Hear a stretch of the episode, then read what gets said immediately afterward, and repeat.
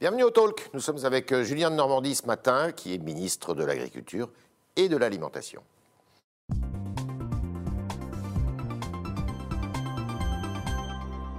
Bonjour Julien de Normandie. Bonjour. Merci d'être parmi nous Merci ce matin. Euh, la Haute Autorité de Santé a rendu un, un rapport, des préconisations ce matin, en disant que c'était les personnels, euh, enfin les résidents plutôt des EHPAD, donc les personnes âgées, qui devaient être euh, vaccinés en premier. Vous vous ferez vacciner, vous? Ah, moi, je, je suis pour le vaccin. Donc, euh, Ouais. oui, je, je- je me ferai vacciner euh, euh, dès lors que je serai conforme à l'ensemble des recommandations. C'est-à-dire Ouais. que Je laisserai évidemment les publics prioritaires se Ouais. faire vacciner. Mais si j'ai la possibilité de me faire vacciner, je me ferai vacciner. Et est-ce que les vétérinaires pourront vacciner?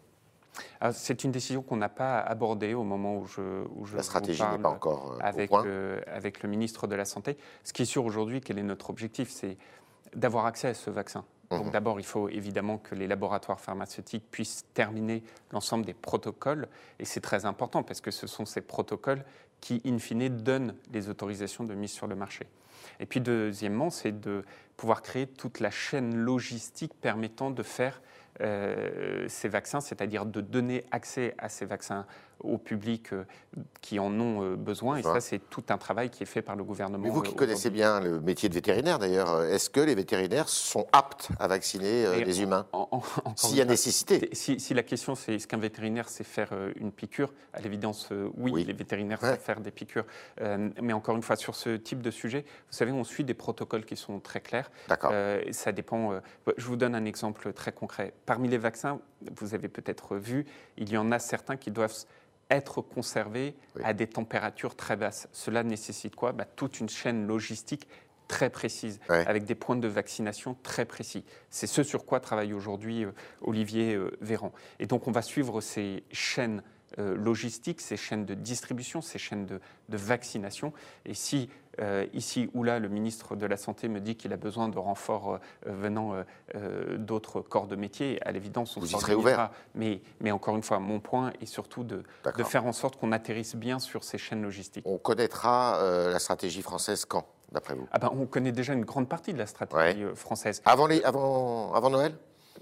Enfin, c'est quoi d'abord la, première des stratégies? Parce qu'on on passe souvent une étape. Aujourd'hui, on est en train de se demander euh, à qui ces vaccins seront donnés en priorité. Ouais. Ce qui est une question euh, tout à fait euh, importante. Et, et comme vous l'avez dit, euh, plusieurs avis sont en cours d'être rendus pour Mhm. pouvoir éclairer là-dessus. Mais enfin, la première des stratégies, au moment où on se parle, c'est de sécuriser les doses de vaccins. Et c'est un travail très important qui est fait par le gouvernement, notamment au niveau européen, avec plusieurs types de vaccins dont des doses ont déjà été précommandées, avec certains vaccins d'ailleurs dont une partie est produite euh, en France. Il faut le dire aussi, c'est très important, on a une belle expertise. Et donc la priorité, c'est de sécuriser les doses de vaccins, l'accès aux vaccins, d'organiser la logistique et puis de se demander comment on va euh, euh, distribuer ces vaccins en fonction des publics prioritaires. Alors, comme ministre de l'Agriculture, vous avez été. euh, et vous avez quand même la ruralité et l'élevage dans votre, dans votre viseur. Il y a eu un accès de fièvre autour des visons, pas, pas uniquement en France, Au Danemark. au Danemark. Euh, où on en est, nous, en France? Vous avez euh, procédé à l'élimination de certains élevages. Exactement. On a, nous, en France, quatre élevages. Donc c'est très différent de la situation au Danemark. Pour vous donner un chiffre, les Danois ont à peu près 17 millions de visons. Ils, ils les ont tous éliminés? Tous éliminés parce qu'ils se sont rendus compte qu'il y avait une propagation du virus et en plus une forme du virus qui peut-être euh, euh, aurait muté par rapport au, au virus euh, SRAS-CoV-2. Nous, en France, c'est très différent. On n'a pas 17 millions de visons, on a 20 000 visons. 20 000 visons. Et donc, En quatre endroits. Euh, Exactement, dans quatre départements différents. Et donc, qu'est-ce qu'on a fait face à ça? Dès qu'on a vu qu'il y avait euh, un doute sanitaire, j'ai mis en place un processus de suivi de chacun des élevages. Mhm. Et ça, ça remonte déjà à il y a plusieurs mois. Ouais. Et c'est ce processus de suivi qui nous a permis de détecter dans un des quatre élevages un cas de Covid. Ouais. Puis on a fait les tests. Vous l'avez isolé donc. On l'a non seulement isolé, mais on a euthanasié tous les visons Tous les de visons, cet euh, élevage. Ensuite, on a trois autres élevages.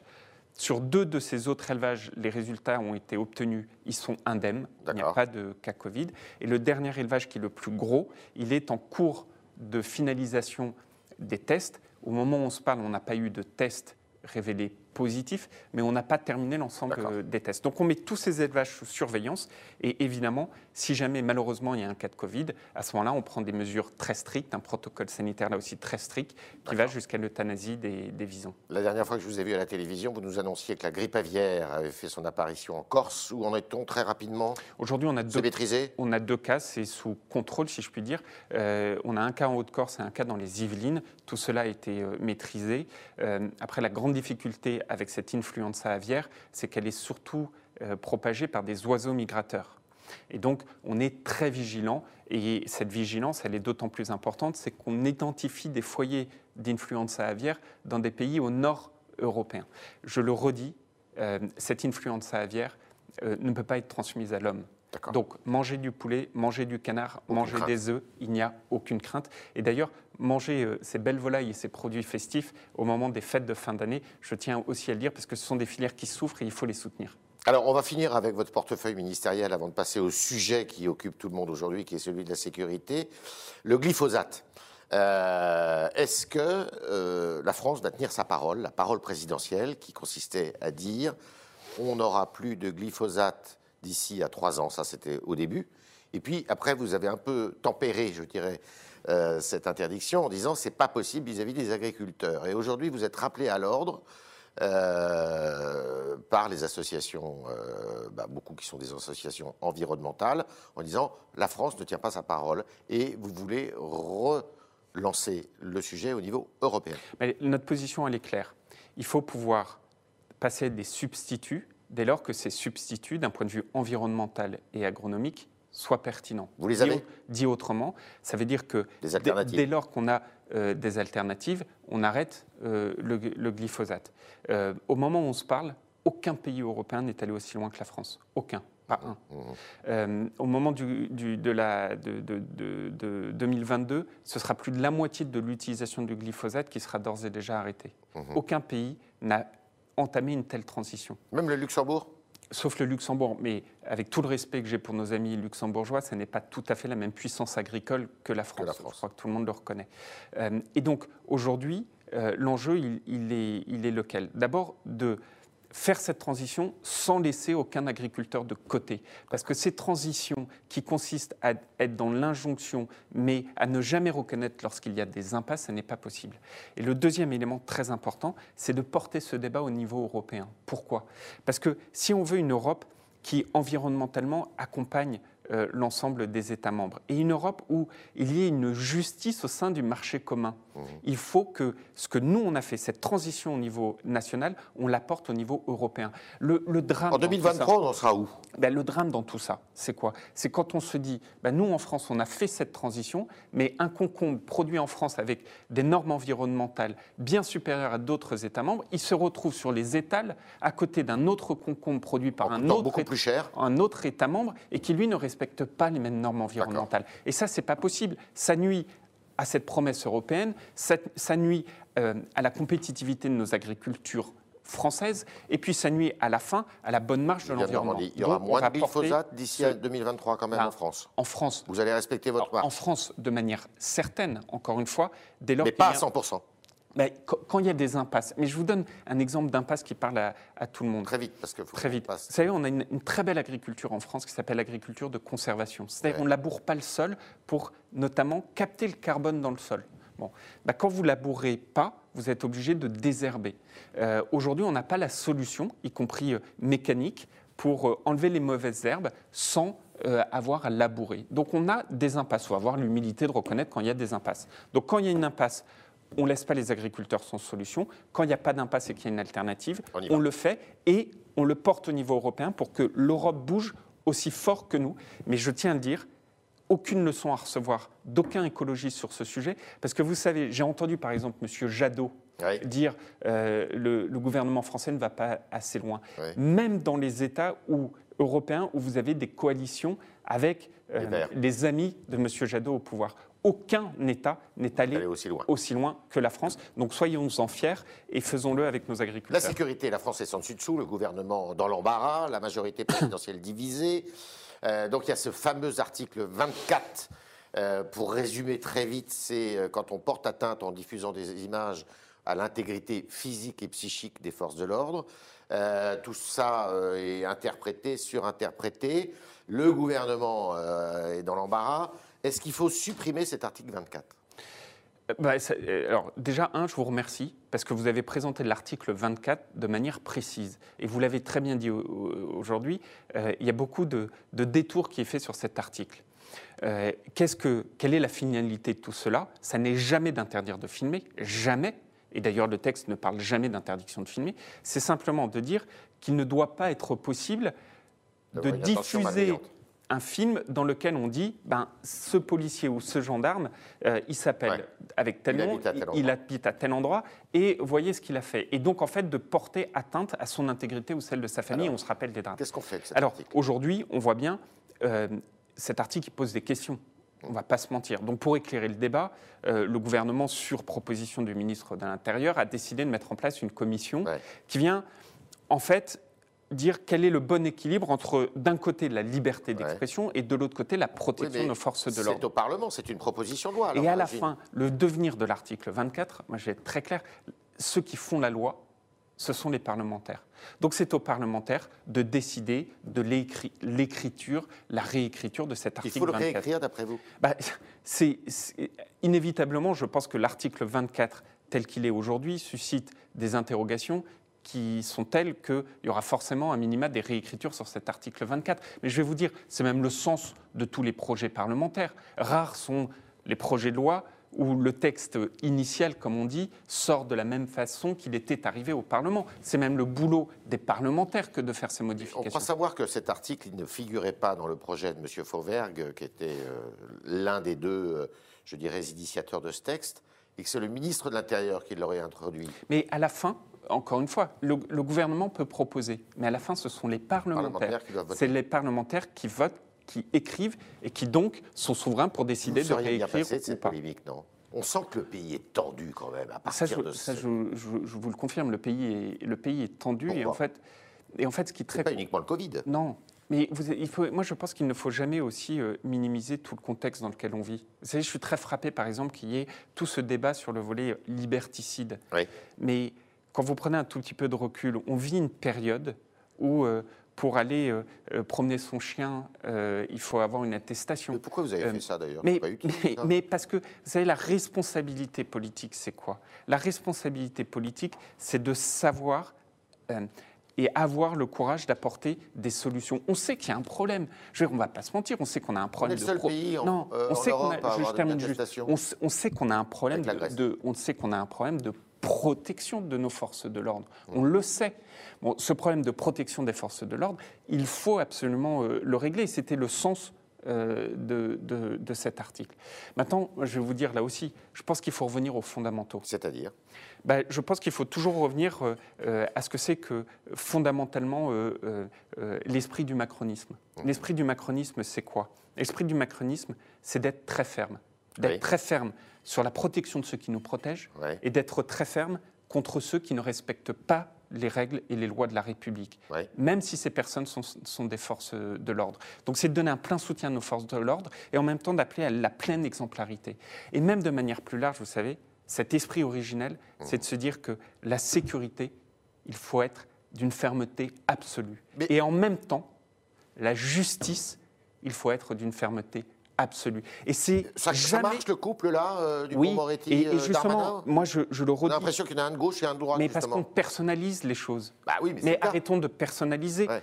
Euh, le, le sens politique de ce que nous faisons. Et d'ailleurs, le sens politique de la déclaration du président vendredi, Vendredi dernier soir, sur ouais. les réseaux sociaux, c'est cela. C'est de se dire, au même moment, soyons, soyons d'une fermeté absolue sur la sécurité. Jamais, jamais ne nous voilons la face sur des problèmes qui existent, comme celui de la protection des Vous forces de l'ordre. Et en même temps, poussons à fond le sujet de la justice, parce qu'une république, c'est cette sécurité et c'est cette justice. Julien Normandie, vous reconnaissez quand même que le sujet de la justice et de la sécurité, vous avez tardé le gouvernement à vous, vous en emparez. Le premier temps du quinquennat n'a pas du tout été consacré à cela. Vous n'avez pas trop tardé? Non, je ne pense pas. Là, vous, vous, les critiques qui, qui, qui, sont faites dessus, que je trouve infondées, euh, étaient souvent les critiques sur le séparatisme. Mmh. Souvent. Je trouve ça euh, totalement infondé parce que vous savez, moi j'ai été trois ans ministre de la Ville et du Logement. J'ai suivi ces sujets de très très près. Et je peux vous dire qu'au premier jour, au premier jour, ce sujet euh, a été mis sur la table. Et vous savez, là aussi, avec exactement la même vision de c'est quoi le, sens politique euh, du, macronisme et de ce pourquoi on a été élu en, 2017. C'est pas simplement de se dire il y a un sujet de séparatisme, mhm. c'est de se dire sur le séparatisme, une nouvelle fois, il faut être intraitable. Mhm. intraitable. Mhm. Et au même moment, sur la question de l'égalité des chances, sur la question de la lutte contre les discriminations, il faut être intraitable. Et je crois que c'est ça qu'il ne faut jamais perdre de vue. Et la difficulté du moment, c'est que souvent, on bascule soit d'un côté, soit de l'autre. Souvent, on est caractérisé soit d'un côté, soit de l'autre. Et moi, jamais, parce que c'est pour ça que je me suis engagé, c'est pour ça que, que, je crois dans ce projet du président de la République, puis ça fait longtemps que je travaille avec lui, jamais, jamais, je n'oublierai ce fondamental. Soyons intraitables sur la sécurité, intraitables sur la justice, intraitables sur le séparatisme, intraitables sur l'égalité des chances. Et c'est ça la bonne ligne, et c'est ça qui unit le peuple. Et c'est ça qui fait République, et c'est ça que nous devons faire. La justice, vous reconnaîtrez, et c'est pas, euh, ça date pas du début du quinquennat, mais que c'est quand même un peu le service public euh, faible le maillon faible du service public en France. Hein. Il y a peu de moyens. Je crois que le Premier ministre et, le garde des Sceaux, d'ailleurs, le budget. L'ont, non seulement pointé du doigt, mais non seulement pointé du doigt, mais en plus suivi cela d'actes avec des budgets qui, de mémoire, je ne crois pas dire de bêtises, euh, euh, sous, en tout cas depuis 10, 20 ou 30 ans, n'ont jamais autant augmenté que cette année. Parce que il n'y a rien de plus horripilant, mais pour tout le monde, pour tout le monde, que justice ne soit pas rendue et surtout ne soit pas rendue rapidement. Et il faut accompagner évidemment notre pouvoir judiciaire euh, là-dessus. Mais encore une fois, une grande fermeté dans cette mise en œuvre de la justice. Julien de Normandie est notre invité ce matin au Talk du Figaro et nous allons continuer avec vos questions, chers internautes, qui sont posées ce matin par Juliette Saint-Jean.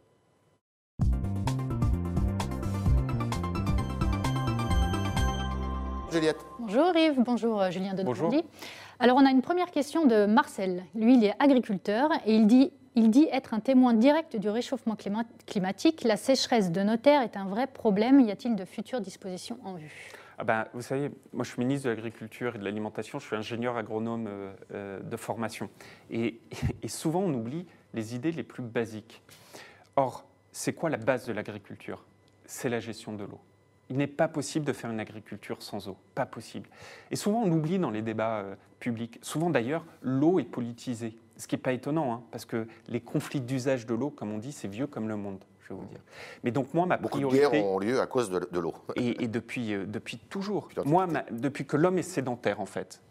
De, moi, ma priorité, s'il ne devait y en avoir qu'une, c'est cette question de l'accès à l'eau. Alors c'est possible de le faire dans la concertation, dans la discussion, parce qu'on sait bien euh, que souvent ça attise les débats.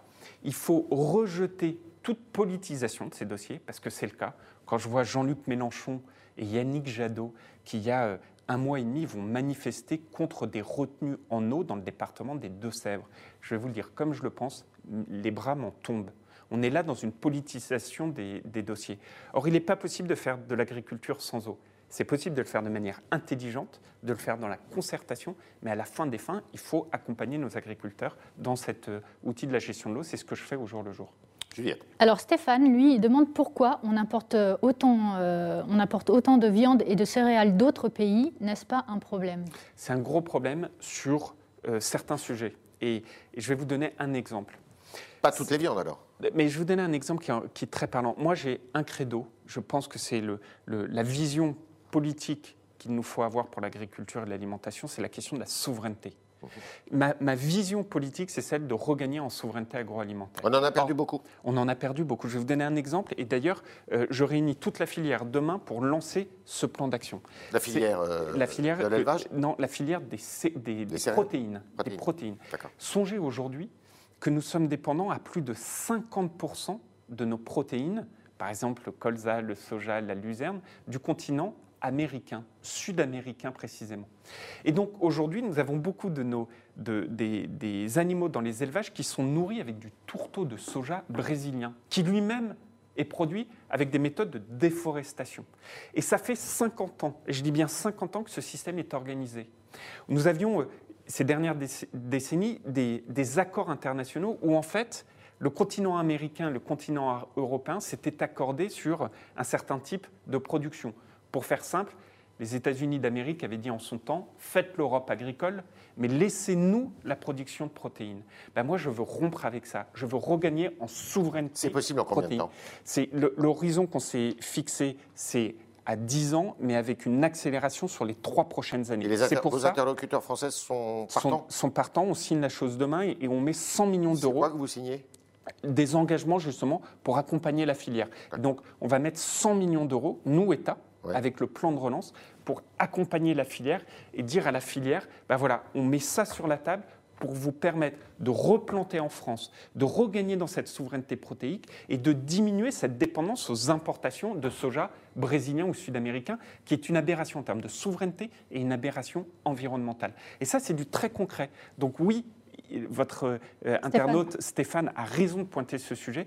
Moi, j'ai une vision pour notre politique, c'est celle de la souveraineté et les protéines en, est, euh, en sont un bon exemple. Juliette, une autre question. Alors, avec une demande de plus en plus forte euh, du consommateur, y a-t-il un objectif en matière d'agriculture bio demande Clarisse. Oui, il y a un objectif. C'est quoi? L'objectif, c'est 15% de surface agricole d'ici 2022. Cultiver de façon bio. c'est l'objectif qu'on s'était fixé. Il y a un cahier des charges sur la culture bio il y, a, il y, a, des cahiers des charges. C'est l'objectif qu'on s'est fixé au début du quinquennat. C'est un objectif qui est très, très, très ambitieux. Et donc, il nous faut accélérer si jamais on veut. On est en avance en Europe dans ce domaine on, est en on, est, on est en avance en Europe, mais on est en retard par rapport à nos objectifs. Je vais le dire comme ça. Et donc, ce que j'ai fait, ce dont je suis en train de, de discuter avec les parlementaires sur des soutiens financiers additionnels pour accompagner euh, la chose. Euh, mais ce n'est pas la seule chose, le bio. Le bio, c'est très bien, mais moi, je veux développer, au-delà du bio, des cultures dites à haute valeur environnementale et surtout des produits locaux. Dans quel domaine, par exemple? Tout domaine. Moi, je, vous savez, la crise sanitaire nous a montré une chose, c'est que les Français, qui le peuvent financièrement, sont de plus en plus attachés à l'achat local et à l'achat des, des produits frais. Euh, et moi, c'est vraiment ce en quoi je crois. Il faut qu'on donne accès aux Français à plus de produits frais et plus de produits locaux. Un, c'est ce qui est le meilleur pour votre santé, de loin. Comme disait Hippocrate, le premier des médicaments, c'est l'aliment. Deux, c'est ce qui est le meilleur, évidemment, pour l'environnement. Mais trois, souvent, c'est ce qui est le meilleur pour votre portefeuille, d'acheter des produits frais et locaux que vous cuisinez plutôt que d'acheter des produits transformés ou surtransformés importés. Mais il faut en avoir la, possibilité et le temps. Alors justement, il y a Marion qui rebondit sur le bio et elle, elle aimerait savoir est-ce que la promesse d'Emmanuel Macron a été tenue quant au développement du bio dans les cantines et la restauration collective? On est dessus et là aussi, euh, l'objectif, euh, il, est, il est de 20% dans les cantines, on n'y est pas encore. Euh, et donc dans le plan de relance, j'ai lancé un grand plan de 50 millions d'euros pour améliorer euh, l'accès à des produits frais et des produits locaux, pas que bio, mais des produits frais et des produits locaux dans nos cantines. Pourquoi c'est très important à mes yeux? Parce que tout se joue dans les cantines. L'inégalité alimentaire qui perdure dans notre pays, l'un des meilleurs moyens de lutter contre elle, c'est d'investir dans les cantines. Il y a plein de choses qu'on peut faire. Juste un exemple très court. Vous, savez, vous demandez aux enfants qui nous entourent, ils vous disent bah, Moi j'ai un yaourt qui vient de la ferme d'à côté. Mais souvent, vous avez le yaourt, mais pas les carottes ou les, oignons. Pourquoi? Parce que le yaourt, c'est très simple. Vous déchargez une palette, d'où qu'elle vienne, c'est le même temps pour la donner, aux, la donner aux enfants ensuite. Par contre, les carottes, ce qui est très compliqué, c'est si vous avez un sac de carottes fait, prédécoupé, épluché, ou que vous recevez 10 kilos de carottes de la ferme du coin bah, c'est vachement plus compliqué. Vous commencez la journée par devoir éplucher 10 kilos de carottes. Et donc, face à ça, vous voyez, on identifie le problème concret et on investit, par exemple, dans des légumeries. C'est-à-dire qu'on investit dans des structures à côté des cantines où, avec les collectivités locales, on organise le circuit court. C'est du super concret. On met 50 millions d'euros dessus parce que moi, je veux plus de produits frais, plus de produits locaux et notamment dans les cantines. Petite question pour terminer. Il y a un ancien Premier ministre qui avait écrit un livre il n'y a pas très longtemps, aussi il y a une dizaine d'années, en disant Je ne mangerai plus de cerises en hiver. C'est votre cas? C'est un sujet. Vous mangez saisonnier? Je, le, oui, au maximum, au maximum. Après, est-ce que parfois j'ai des écarts euh, Très certainement. Donc, je ne suis pas là pour donner euh, des leçons de morale à quiconque. Mais la meilleure façon, vous savez, la qualité de nos produits, la plus grande des qualités de nos produits, la plus grande, c'est justement de manger des produits de saison. Un produit, lorsqu'il est de saison, est d'une qualité que parfois même on oublie. Donc oui, il faut manger de saison. En fait, il faut avoir une sorte de réflexe, patriotique. Que, quand, vous consommez, dites-vous que derrière chaque aliment, il y a une femme ou un homme. Et que cet aliment, il ne tombe pas du ciel. C'est des femmes et des hommes qui travaillent, qui travaillent ardemment. Et puis, c'est un cycle naturel également. Et cet acte citoyen, qui soit un acte en faveur de ces produits frais, de ces produits locaux, il me semble qu'il est incroyablement important, et notamment dans la période. Dans une période où personne ne s'est posé la question. Et vous savez, pendant ce nouveau confinement, l'agriculture, l'alimentation, elle a tenu. Il n'y a pas eu un problème d'alimentation, de chaîne, tout simplement parce que nous avions des agriculteurs, des éleveurs et des femmes et des hommes de la chaîne alimentaire qui ont tout le temps travaillé. Donc derrière chaque produit, dites-vous qu'ils sont ces personnes-là sont au travail et que une façon de leur envoyer l'ascenseur et d'investir dans nos territoires, c'est de manger frais, manger locaux et évidemment de manger de saison. Merci Julien Normandie. Merci à vous. Merci d'avoir répondu à toutes nos questions. Euh, Julien Normandie, ministre de l'Alimentation et de l'Agriculture, c'est d'ailleurs le contraire. Euh, merci à, à, vous autres d'avoir posé toutes vos questions avec Juliette Saint-Jean ce matin. Et puis évidemment, à demain. Merci Juliette.